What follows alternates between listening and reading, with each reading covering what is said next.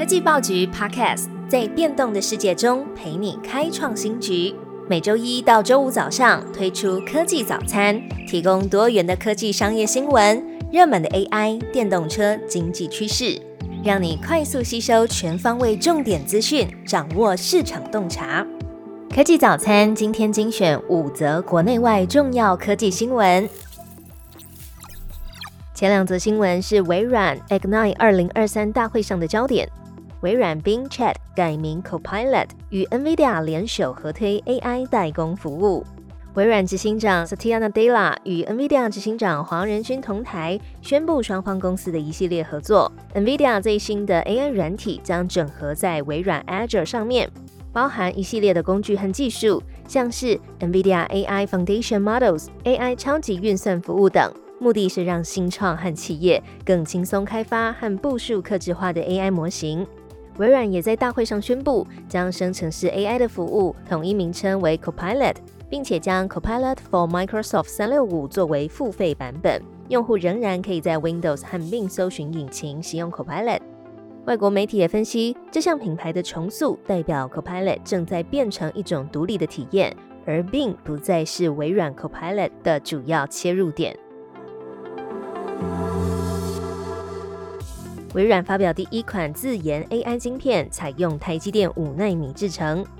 微软宣布推出新款晶片 Maya，负责处理大型语言模型，并且支持微软的 AI 软体和 Copilot 等内部的服务。这一款晶片不打算对外出售。微软也宣布采用 ARM 架构的 CPU，名为 Cobalt。微软云端和 AI 部门执行副总裁贾斯里表示。Cobalt 未来希望对外直接销售，并且设定与 Amazon 的 Graviton 系列晶片竞争。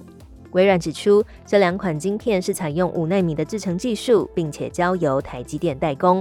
根据聚亨网的报道指出，Maya 晶片能够让 AI 系统更快速处理大量的资料，完成识别语音和图像，可以缩短 AI 模型训练的时间，并且加快 AI 应用部署。Cobol 则配有一百二十八个运算核心，而且采用 ARM 架构设计，可以进一步降低电力的损耗，也可以和 Intel 还有 AMD 的产品处在同一等级。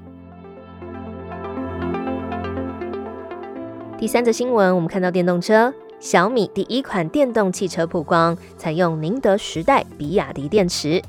小米进军电动车的细节公开，在中国工信部发布的申报资料揭露，两款小米品牌的纯电动车都是五人座，而且配有全景的玻璃车顶，是由北汽集团生产，都可以选配镭射雷达，用在自动驾驶的功能。其中一款可能叫做 SU7 Pro Max，采用宁德时代生产的三元锂电池。另一款可能叫做 SU7，搭载比亚迪旗下福迪电池的磷酸铁锂电池。根据报道，小米电动车将在十二月开始量产，明年二月开卖。二零二四年的销售目标是十万辆，这也是小米打造全方位生态系统计划的一环。未来小米的手机、家电、电动车等用户都可以在统一的平台上控制产品。下一则新闻：AI 时代的资安核心是什么？唐凤清接二零二四资安关键字。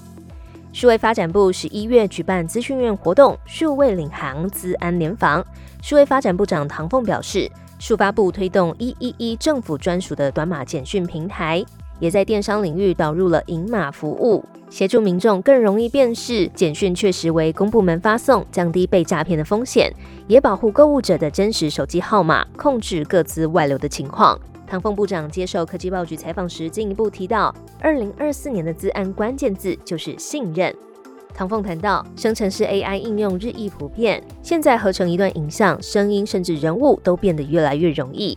如何确保线上互动对象的身份真实性，就必须仰赖数位信任科技。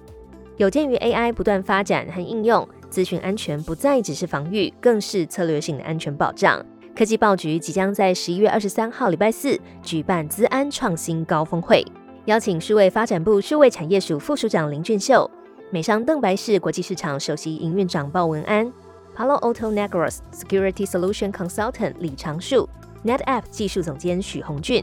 ，IBM Consulting Managing Partner Global Cybersecurity Strategist and Strategic Deal Leader Dr. Shu Jan L. Thompson，BSI 英国标准协会台湾分公司营运长谢君豪、奥义智慧科技创办人邱明章、Hank 销售经理张艺兴、Cloudflare Solution Engineer Brian Han、台湾骇客协会 HIT 理事长以及 DevCore 执行长翁浩正，